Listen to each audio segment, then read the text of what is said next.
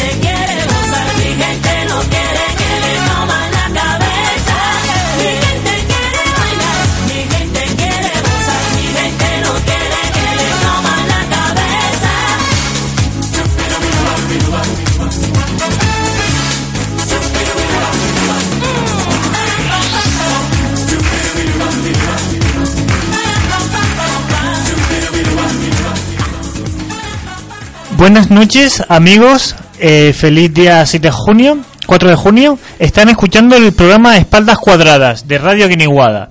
Están conmigo hoy eh, Natalia Suárez, Javier Álvarez y en la cabina caliente Cristian Santana. Vamos a ver, Natalia, ¿qué tema vas a proponer hoy para el debate? Vamos a hablar sobre la monarquía. Ok, si hace falta un referéndum sobre la monarquía.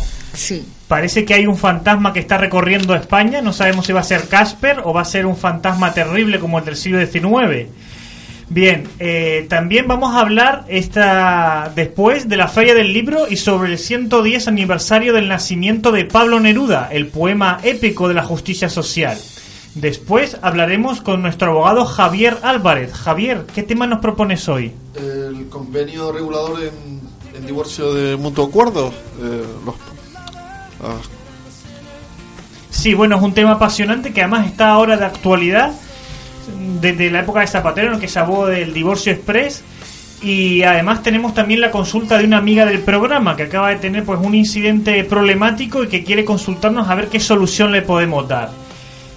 Bien, ahora vamos a escuchar un poco de música de la seguridad social para animarnos, que nos va a hacer falta, para después empezar con el debate sobre si hace falta un referéndum sobre la monarquía.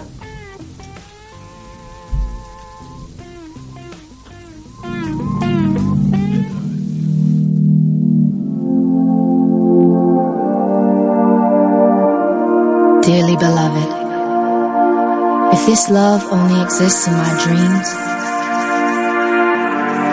don't wake me up.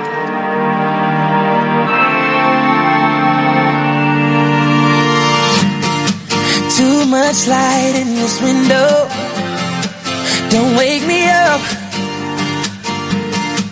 Only coffee, no sugar inside my cup. If I wake and you're here still, give me a kiss. I wasn't finished dreaming. about your lips. Don't wake me up, up, up, up, up, up. Don't wake me up, up, up, up, up, up.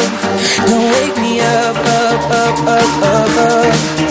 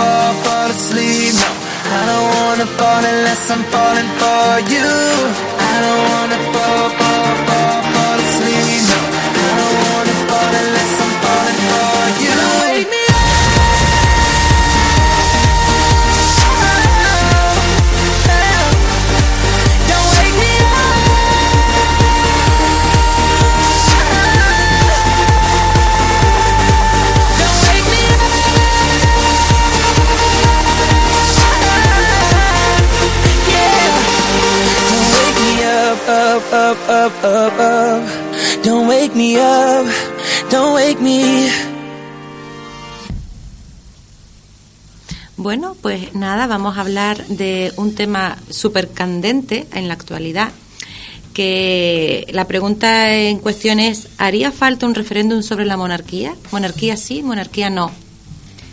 Bueno, pues habrá disparidad de, de criterio, como todo en la viña del Señor.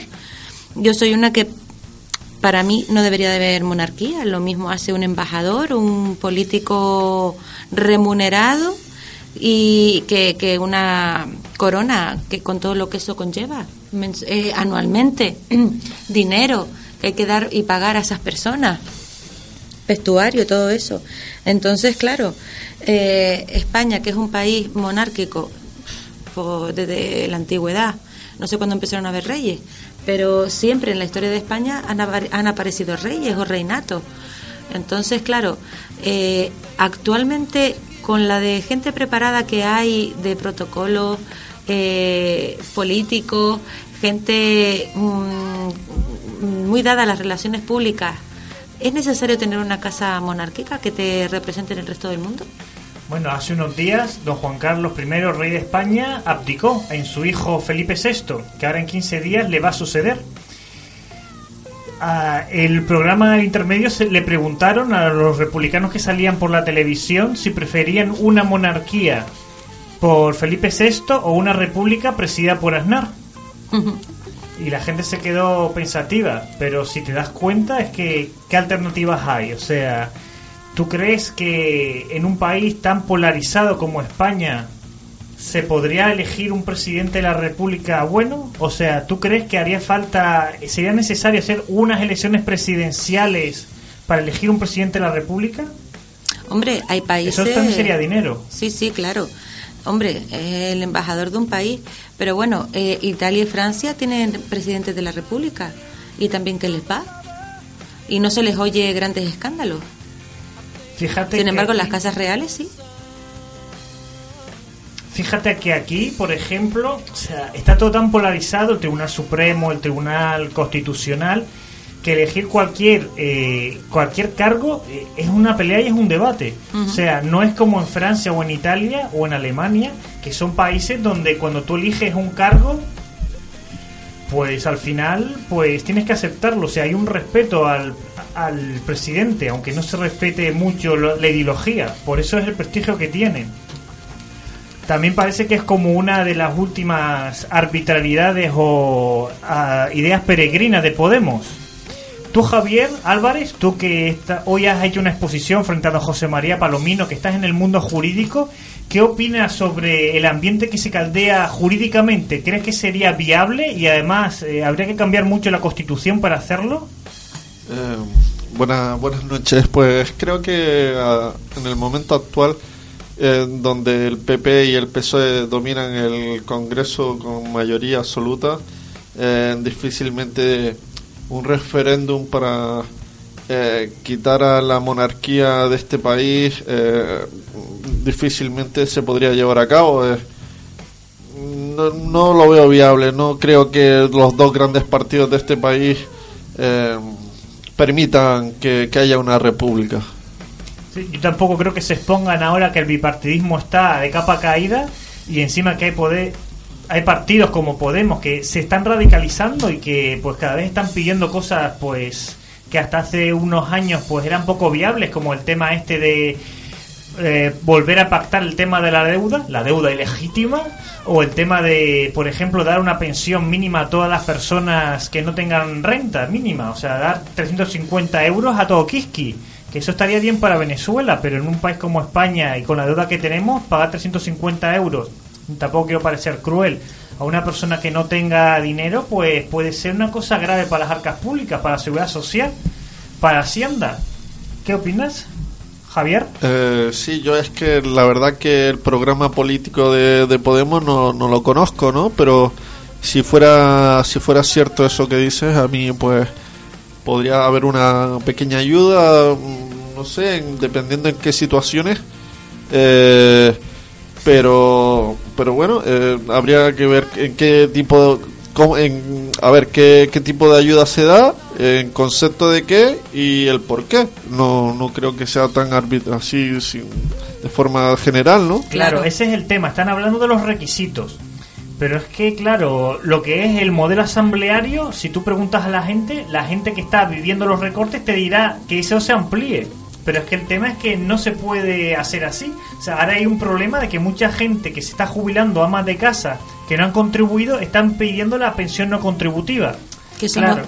malamente son los 350. o sea, Exactamente, es una miseria. Pero es que el tema es que tú imagínate que haya, no sé si en España 5 millones de mujeres que han sido amas de casa, tal. Y el tema es que, claro, no han cotizado y ahora estas mujeres para la jubilación habrá que pagarles algo. Eso también supondrá, pues, un problema. La pensión, a ver, la pensión de jubilación, eh, no sé si será un derecho, pero sí es, es un, de- yo creo que sí es un derecho, ¿no? Para todos los españoles. Sí, Javier. ¿Tú sabes la- si es un derecho? La, pensión de jubilación. Sí. Eh, la pensión de jubilación. Todos los españoles que- tienen, tienen derecho a una pensión de jubilación, la no contributiva al menos. Eh, sí, una especie de ayuda, ¿no? Que Sí. es muy poca y creo que con eso no, no, daría, no, daría- no sería suficiente para vivir. Ajá. Sí, la- vamos, la no contributiva. la- la- el tema es la, la otra pensión, ¿no? La pensión de viudedad, entonces ahí sí se, se podría tener una una especie de, ¿no? de poder sobrevivir, ¿no? Pero la, la no contributiva yo creo que con esa con ese dinero apenas yo creo que nadie puede, puede sobrevivir. no, cubre, no cubre gastos, desde luego no cubre todos los gastos que la, la sociedad implica tener. Pero bueno, yo creo mm, de tener todos una pensión contributiva, no contributiva, mm, no, yo creo que no se le, no podría ser.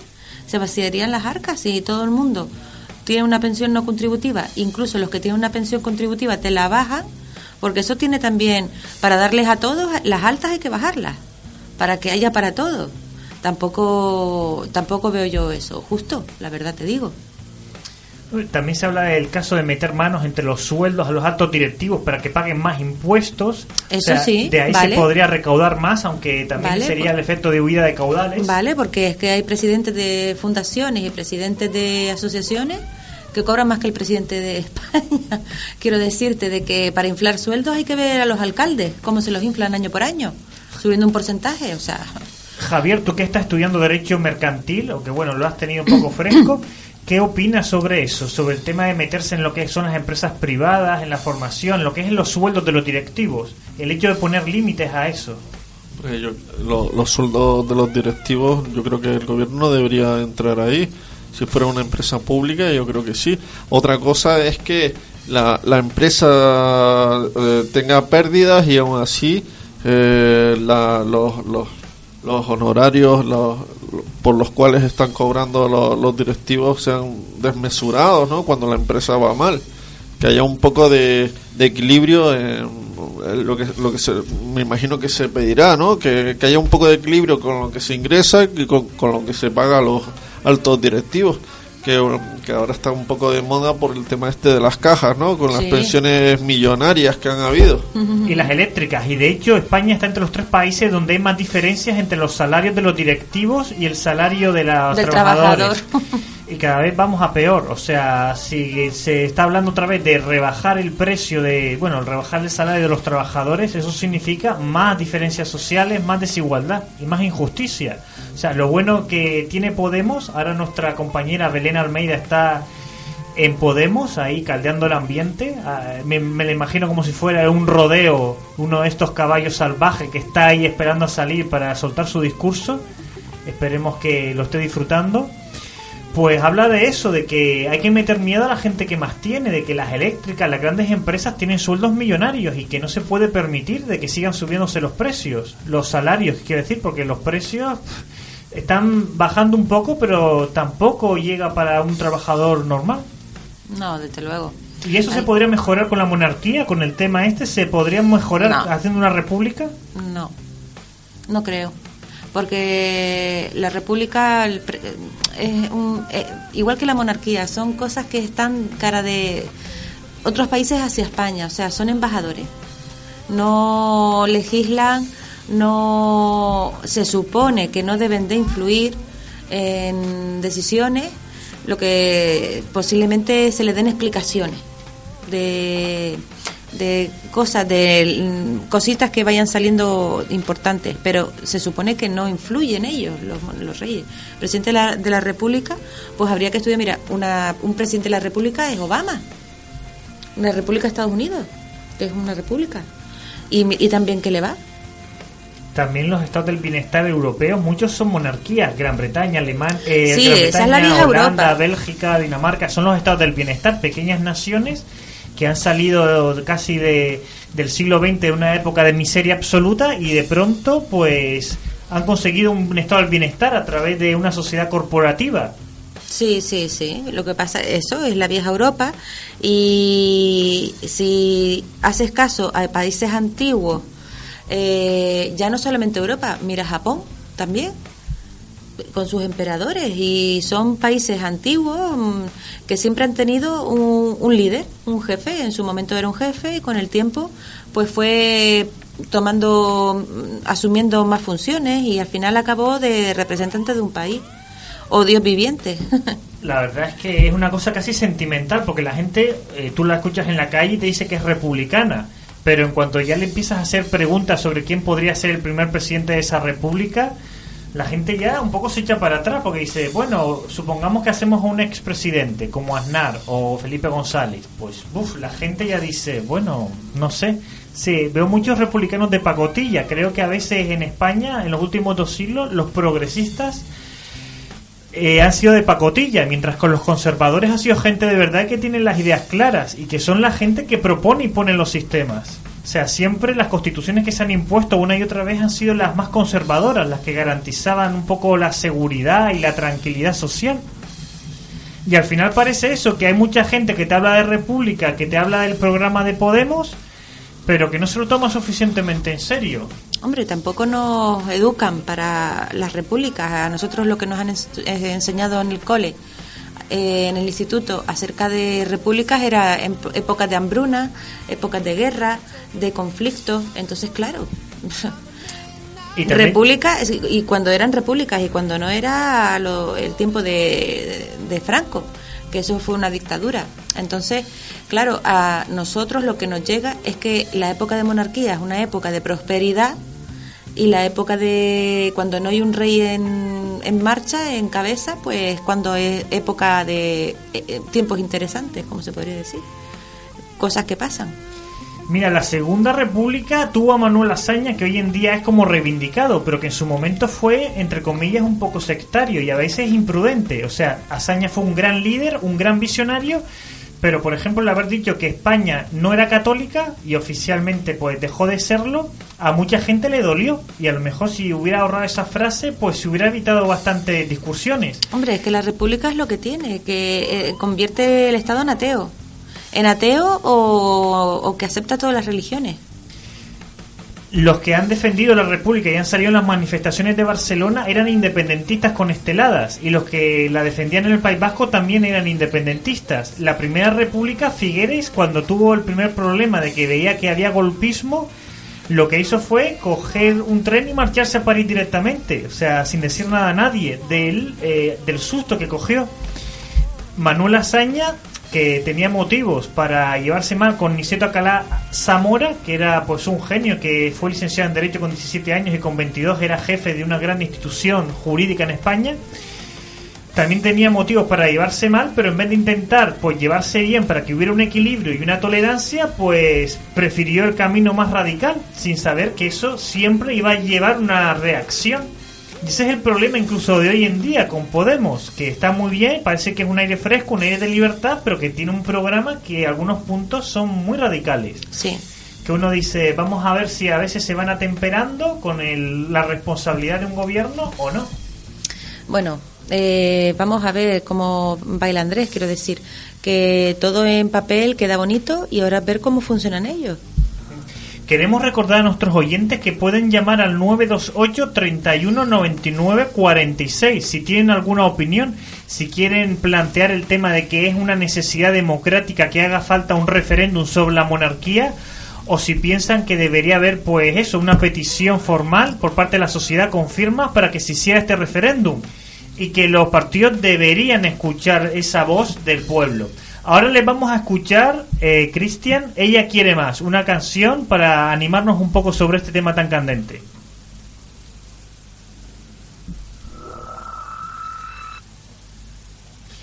Ella quiere más.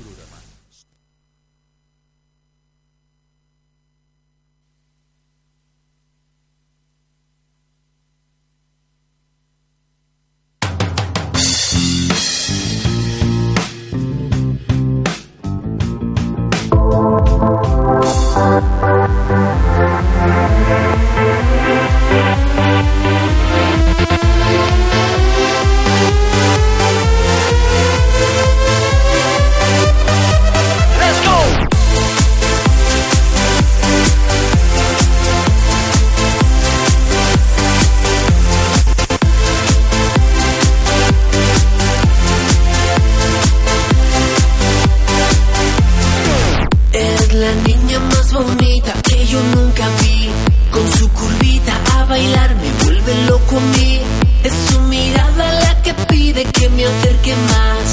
Son sus labios los que invitan a besarla ya, a besarla ya, a sentirla más. Como un loco así me pone pa' que ande detrás. A besarla ya, a sentirla más. Como un loco así me pone pa' que ande detrás. Ra, ra, ra,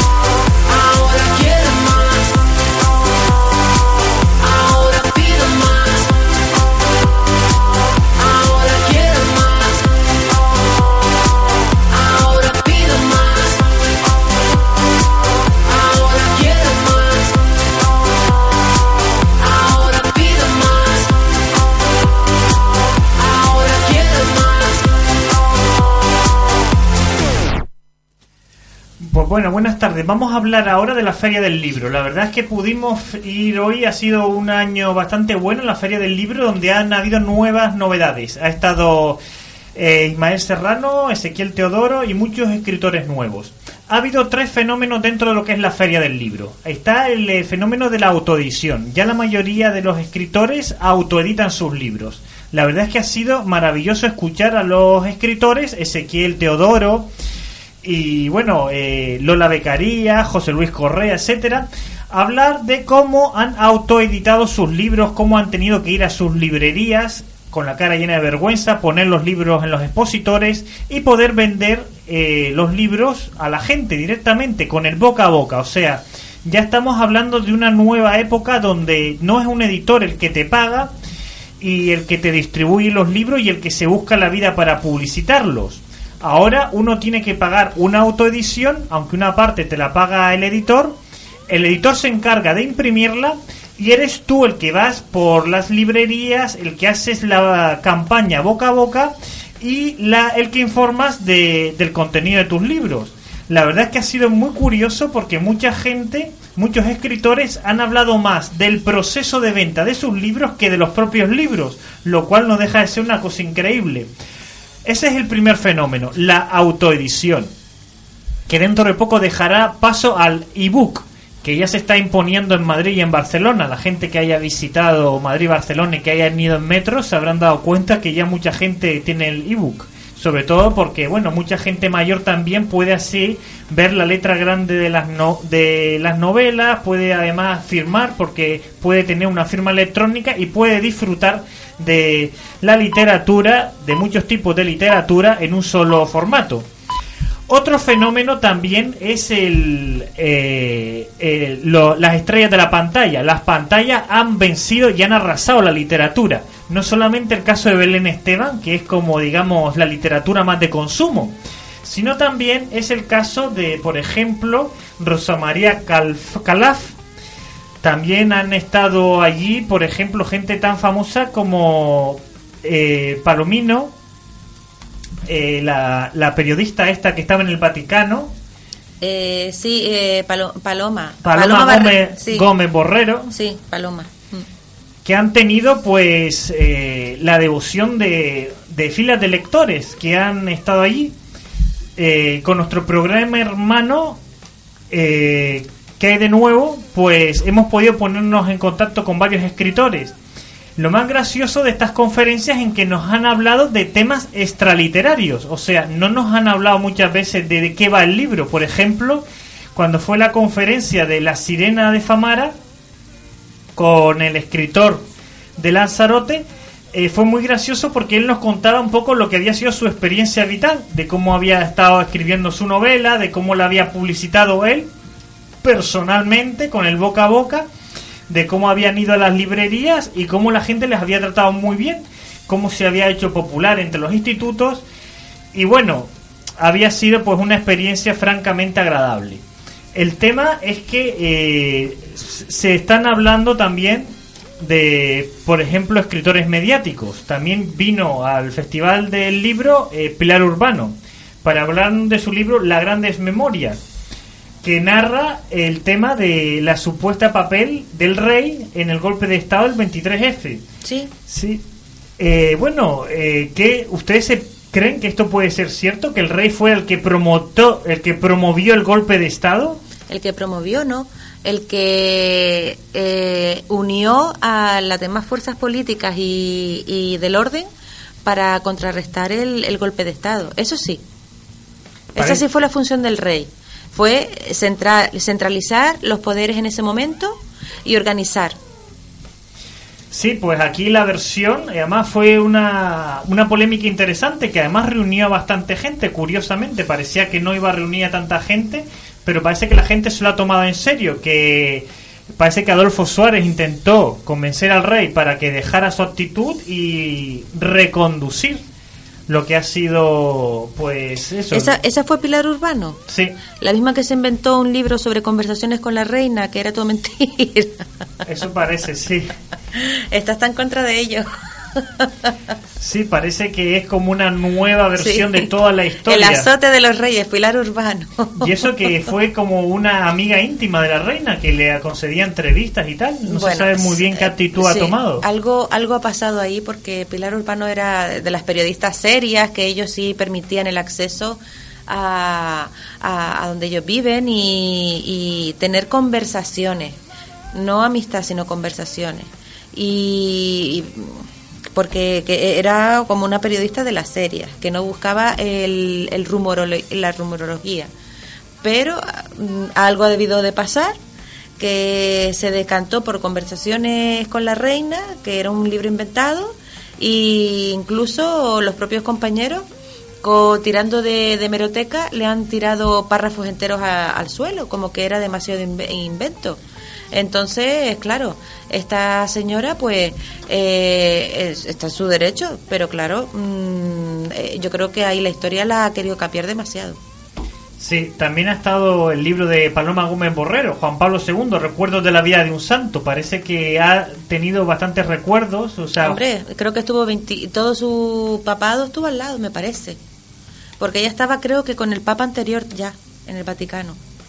sí, Fueron veintipico años de papado, pues no va a tener recuerdo. exactamente. Bueno, que una vez le recordó su cumpleaños, que fue allí y la felicitó, lo cual, pues bueno, para ella fue una experiencia pues bastante novedosa. Mm. Y nada, que tiene buenos recuerdos de él.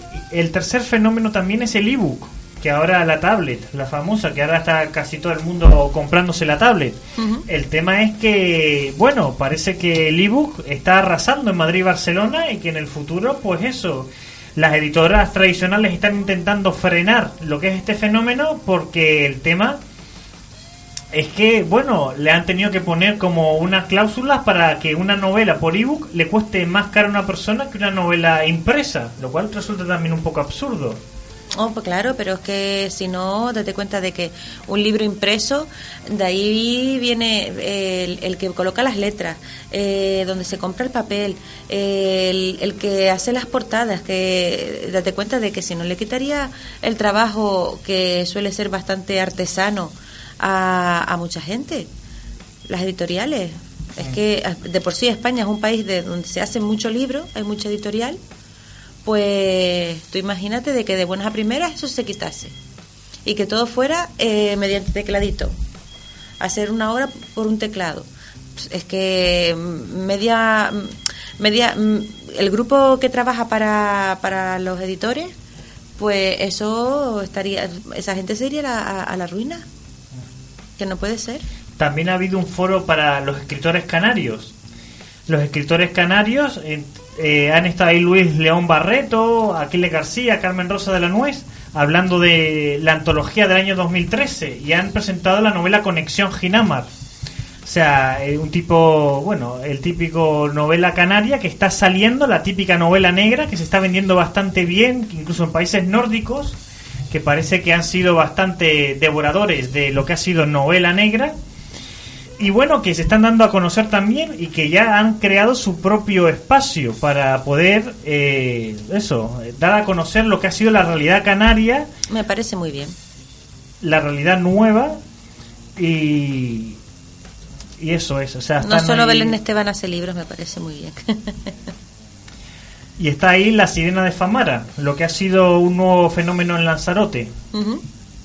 Tiene mucho éxito. Sí, parece que ha petado entre la gente joven parece que ha destacado entre los institutos, que ha llamado la atención y que ahora está eso dándose a conocer. Ah, qué bien. También ha habido novelas polémicas, como por ejemplo Un paso enfrente. O sea, en esta nove- en esta obra se salen a la luz los privilegios todavía actuales de lo que es eh, el ejército. O sea, parece que el- hay demasiados cargos de relevancia en la pirámide del ejército y sin embargo lo que es eh, la tropa, pues es insuficiente. Además se habla también de banquetes, de un, cierto abuso de los medios que tiene el ejército pues para sus cosas. Esta novela, Un paso enfrente, llenó la carpa durante la conferencia de militares, de tropa, que iban allí pues preocupados también por la situación actual del ejército. Pues tienen razón para estar preocupados. Parece que bueno, en Canarias sabemos un poco también de de una situación privilegiada que durante décadas ha tenido el ejército y que bueno, está ahí. Eso pasa en todas las organizaciones que son piramidales. Sí, eh, sí, además eh, también celebraron el 110 aniversario del nacimiento de Pablo Neruda. Sea, Pablo Neruda nació en 1904, como se sabe fue el famoso poeta épico de los desheredados de Hispanoamérica, el poeta también del surrealismo, que durante años fue cónsul de los países del sureste asiático y que bueno, parece que la gente necesita rememorarlo, un tipo nuevo de poesía surrealista. ¿Quién? ¿Pablo Neruda? Pablo Neruda. Bueno, murió en 1973, pero se está reinventando ahora el nuevo neosurrealismo. Ah. Los poetas nuevos están reivindicándolo. Interesante. Sí. Pues nada, eh, ya hemos hecho pues la mención correspondiente a la Feria del Libro y sobre el aniversario de Pablo Neruda. Ahora vamos a ponerles eh, un poco de música. Le vamos a poner la música Te pintaron pajaritos.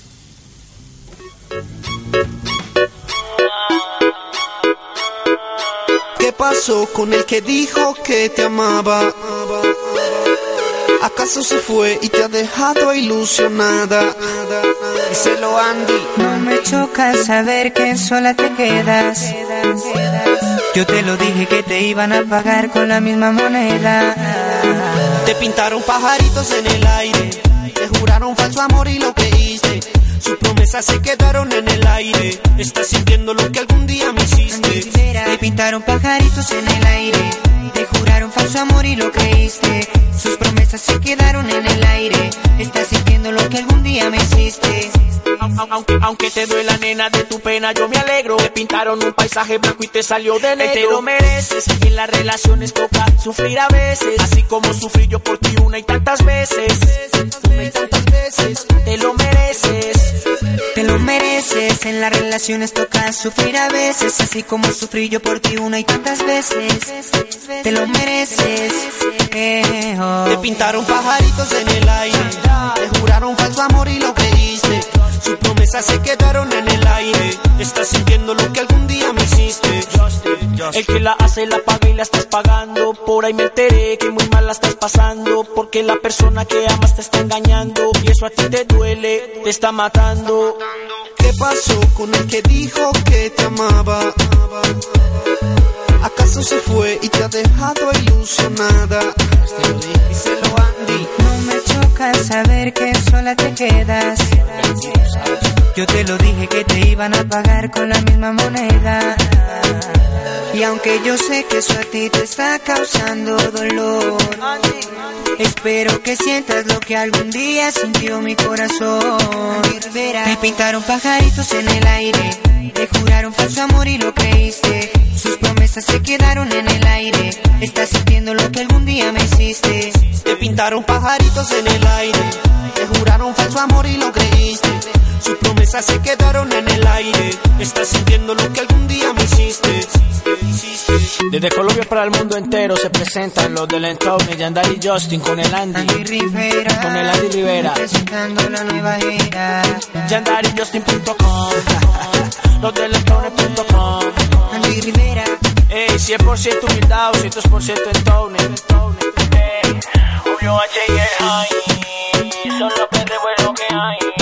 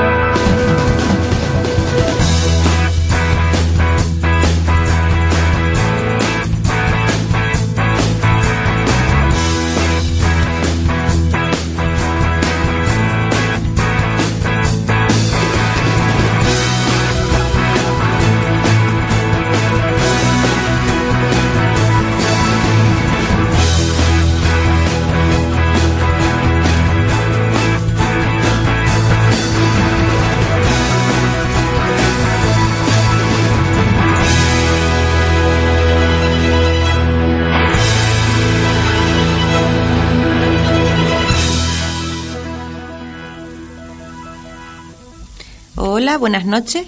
Vamos a hablar ahora con el abogado Javier Álvarez sobre la- los divorcios de mutuo acuerdo, el convenio regulador en caso de divorcio de mutuo acuerdo, que esto todos conocemos algún casito. Pues bueno, eh, ¿qué tal está usted? Eh, buenas noches de nuevo, Natalia. Bien, bien. Sí. Bueno, mire, le quiero hacer una preguntita, a ver qué tal. ¿Existe algún plazo de tiempo para presentar una demanda de divorcio de mutuo acuerdo? Eh, sí, eh, se tiene que recoger en el convenio regulador y hay un plazo de tres meses de- desde el divorcio. Ujú. De- de- de- desde la celebra, perdón, desde la celebración del matrimonio.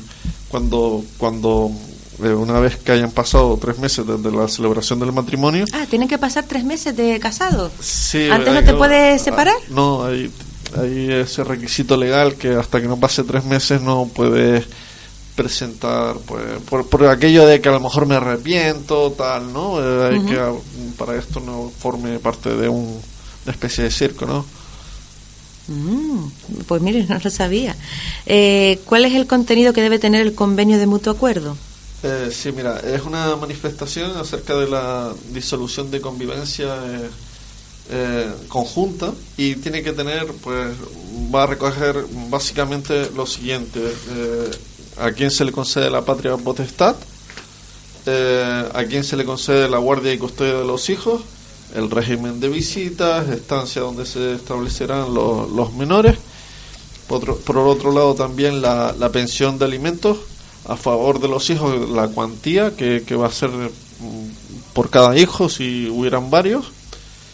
Eh, la atribución de la vivienda conyugal y del ajuar de, de la vivienda, así como también la pensión compensatoria en el caso que se fije, o sea, si hay una, una de las de los cónyuges que, que recibe un, eh, o sea, ingresa, tiene un salario muy, muy superior al otro, pues debería pues haber una compensación entre entre uno y el otro, ¿no? Aparte de la pensión de los niños. Sí, aparte, aparte hay una compensa una pensión compensatoria para que la ruptura del matrimonio no no produzca un Empobrecimiento. un empobrecimiento exactamente de, de uno de una de, la- de los cónyuges. Eh, también eh, y por último de- debe recoger la liquidación del régimen económico matrimonial. Eh, por defecto sabemos todos que, que cuando nos casamos eh, estamos eh, pues un matrimonio de gananciales y bueno y eh, habría que pues liquidar esta sociedad de gananciales. O sea que un matrimonio es una sociedad de gananciales. Sí, está en un régimen de sociedad de gananciales, o sea, todo lo que es el, el, el que viene por defecto, ¿no? Si no se dice nada, si no hay una separación de bienes, el que el que se establece es el régimen de gananciales. Ajá. Bueno, ¿se tiene que celebrar algún juicio Eh, no, eh, en estos casos? una, una vez presentada la, la demanda eh, en el juzgado, este citará a ambas partes para que se ratifiquen la demanda. Es presentarte en el, ante el funcionario que, que, que te cite, ¿no? Y que, bueno, que firmas ratificando que efectivamente te eh, quieres, pues, mm, separar, ¿no? Divorciar en este caso. Y que, que estás de acuerdo en, un, en el convenio regulador en el que está hay un mutuo acuerdo entre ambas partes. Si alguno de los cónyuges tuviera una mejor suerte en la vida, ¿seguiría con el mismo convenio regulador? Eh, bueno, eh, habría que habría que hacer una solicitud de modificación. eh, eh, habría que, que hacer una solicitud de modificación que puede ser solicitada por cualquier uno de los cónyuges, incluso por, por el Ministerio Fiscal podría po- podría hacerlo.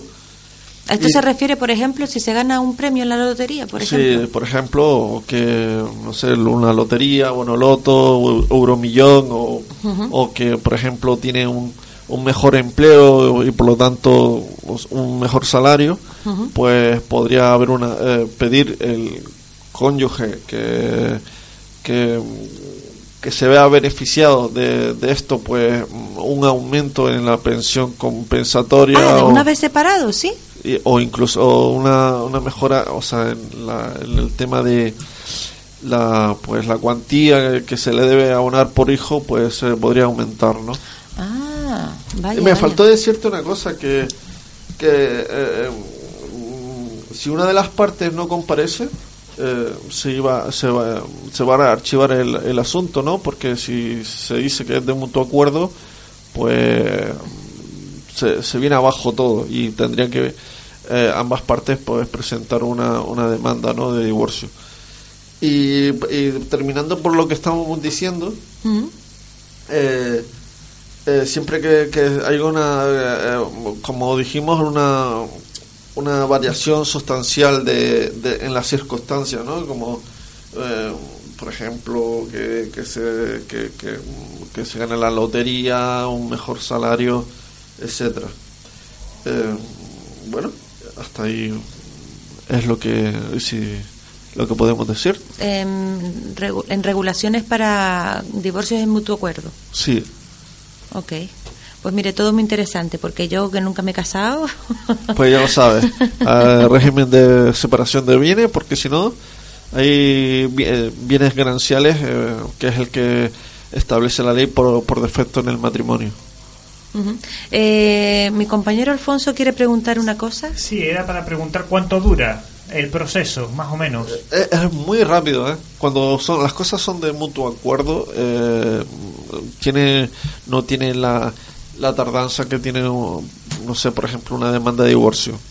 Eh, no sé, podría decirte una, un- una- unos meses, ¿no? Pero eh, dos o tres meses, ¿no? Pero no suele tardar mucho, eh, tarda muy poco. Y si no fuera por acuerdo, ¿cuánto tardaría aproximadamente para hacer una noción? Es que eso depende también de la carga de- del juzgado, ¿no? Yo actualmente, por ejemplo, tengo en el juzgado de Telde un asunto que, que es citar nada más que a mi cliente a, para, para, un, para el médico forense y bueno, el funcionario pues um, está, pues debe ser que, que tiene mu- demasiado trabajo, ¿no? Así que te, yo te digo que eso depende de, de- de- del juzgado en el que haya recaído el, el asunto, ¿no? ¿Los honorarios dependen de la cantidad de dinero que poseen las partes o es como una cosa tasada? ¿Los honorarios de quién? De, bueno, lo de los abogados, etcétera. Eh, eh, bueno, los, eh, los honorarios de, que establece el Colegio de Abogados es una cuantía fija, ¿no? Pero que eh, ellos eh, te dan una cantidad a manera de orientación, ¿no? Tú, pues, como abogado, como profesional, puedes establecer los, los- el, el honor, los, tu- la minuta que, que tú quieras, ¿no? Sí, el tema, por ejemplo, supongamos que lo típico, un hijo que está en por medio y ambas parejas pues se consiguen otras parejas. ¿Eso cambia algo? O sea, lo que es el hijo normalmente se lo suele quedar la madre, ¿no? Sí. ¿Cómo se suele hacer? Bueno, pues eh, para eso está, si hay en caso de mutuo acuerdo, pues eh, haríamos un convenio regulador donde se establece el, régimen de visitas, lo que estábamos comentando antes, el régimen de visitas, si hay pensión compensatoria, si hay quien se queda en la casa, eh, la liquidación de bienes gananciales, si los hubiera, etcétera, ¿no? Eh, habría una, una especie de partición. 50-50. Sí, 50-50, a no ser que, que uno sea, pues, eh, eh, durante su, su vida haya una, una mejora, pues, eh, por ejemplo, porque haya tenido un mejor trabajo, como te estaba diciendo antes, o gane la primitiva, pues mm, habría que ah, habría que hacer una modificación de medidas, se llama así, modificación de medidas, para que, eh, eh, que lo recoge el Código Civil, para que eh, se establezca un nuevo re- eh, un convenio regulador. Muy bien, tenemos un amigo oyente que nos ha dado también una duda. O sea, esta chica le han hecho una endometriopatía. Endo- no- Tiene endometriosis. Endometriosis, exactamente. Entonces, eh, bueno, le han operado y el médico de cabecera le ha mandado al, eh, a- Ginecólogo de zona. al ginecólogo de zona en el Prudencio Guzmán, en el barrio de Chamán. Parece que se pelearon y el ginecólogo no quiere recibirla más. Ha dicho además que no procede su caso, que no es tan importante. le informaron a su centro de salud, la han devuelto allí y ella pues ha escrito un escrito para asistencia pues al paciente. Lo hizo el 8 de mayo. A ella parece que, aunque no es muy grave, sí es grave porque el hecho es que le está doliendo el ovario, sus partes, etcétera. Y el hecho es que tampoco puede pagarse pues un médico privado. Entonces ella se queja de que el 8 de mayo no lo han respondido, parece que le están pidiendo otra vez que vuelva, que vuelva a hacer un escrito, pero que el tema se está alargando demasiado y lo está pasando mal. ¿Qué solución le podrías poner a esta oyente? Eh, sí, yo creo que ha, que ha hecho bien, ¿no? Ahí el- los derechos del paciente están recogidos en tres leyes: la, la ley general de, de la salud pública, la ley eh, general de sanidad y la ley básica reguladora de, de la autonomía de- del paciente. Mm, mira, Alfonso, si, si no estás conforme con la atención de, médica que, que has recibido, mm, hay un sistema que, que pone a disposición de, de los pacientes unos impresos eh, que los puedes solicitar en donde puedes exponer tu- tus quejas o reclamaciones, que es lo que tú me estabas eh, diciendo de que había hecho un escrito. Ha hecho bien. Eh, eh, es un, un servicio interno de cada hospital o centro de salud que tú puedes pues pedirle la- esa hojita de reclamaciones y, y- y- y la puedes rellenar y presentar en el mismo sitio. Están, a- están obligadas a responder y normalmente lo hacen. Y normalmente lo hacen. ¿Qué periodo de tiempo tienen de máximo para responder? Es que los plazos, eso ya ahí eh, me pierdo, ¿no? Pero es que están obligados, según la ley de general de sanidad y de y de salud pública, a, a- a que respondan esto, ¿no?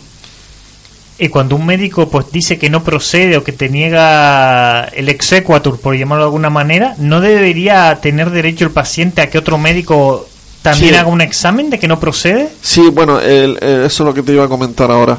eh, exactamente. Ella tiene derecho eh, a que se le haga un cambio de, de- de médico, ¿no? Que sea atendida por otro médico. Entonces yo creo que esa sería la vía para la vía posible para evitar que, que esta persona que mm, a lo mejor no tiene los recursos que, que a todos nos gustaría para ir a una sanidad privada. En caso de que esta persona empeore, eh, ¿podría de- exigirse alguna responsabilidad o algo así? ¿O darle una atención preferente en las listas de espera?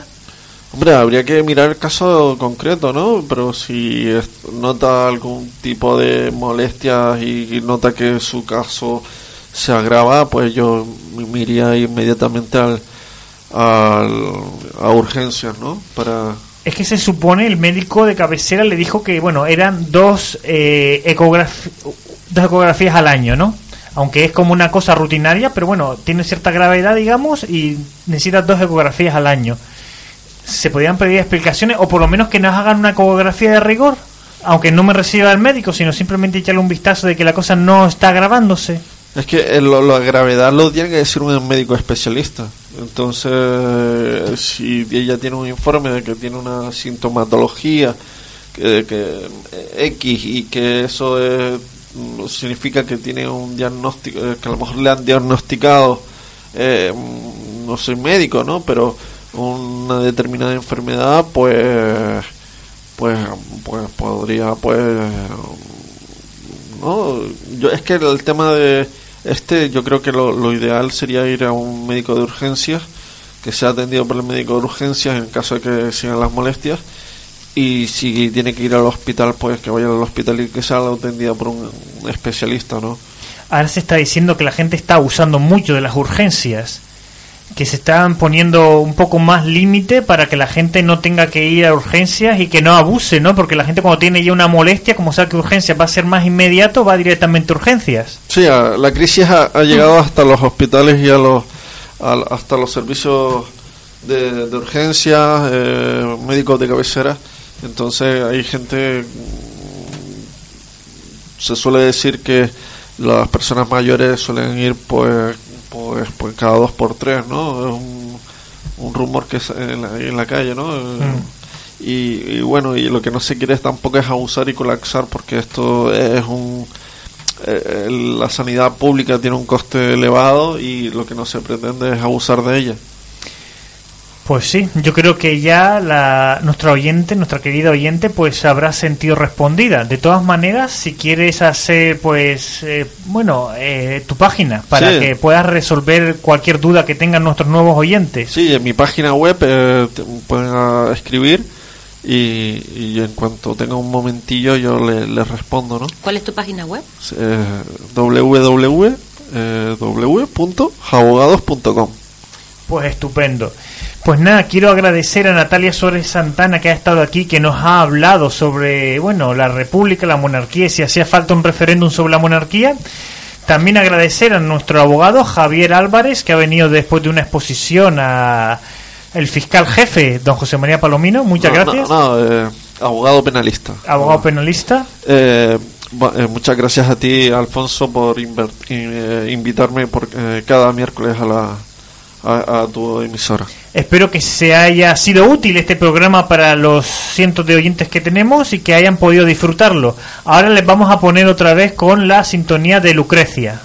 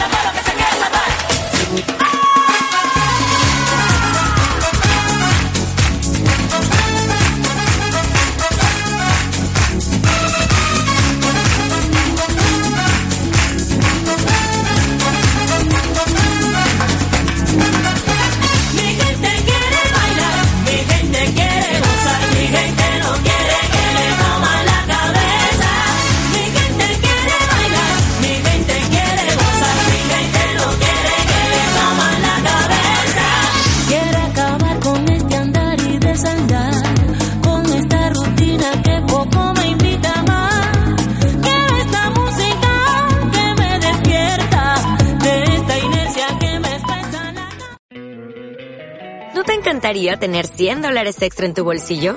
Haz que un experto bilingüe de TurboTax declare tus impuestos para el 31 de marzo y obtén 100 dólares de vuelta al instante. Porque no importa cuáles hayan sido tus logros del año pasado, TurboTax hace que cuenten. Obtén 100 dólares de vuelta y tus impuestos con 100% de precisión. Solo con Intuit TurboTax. Debes declarar para el 31 de marzo. Crédito solo aplicable al costo de la presentación federal con TurboTax Full Service. Oferta sujeta a cambios o cancelación en cualquier momento.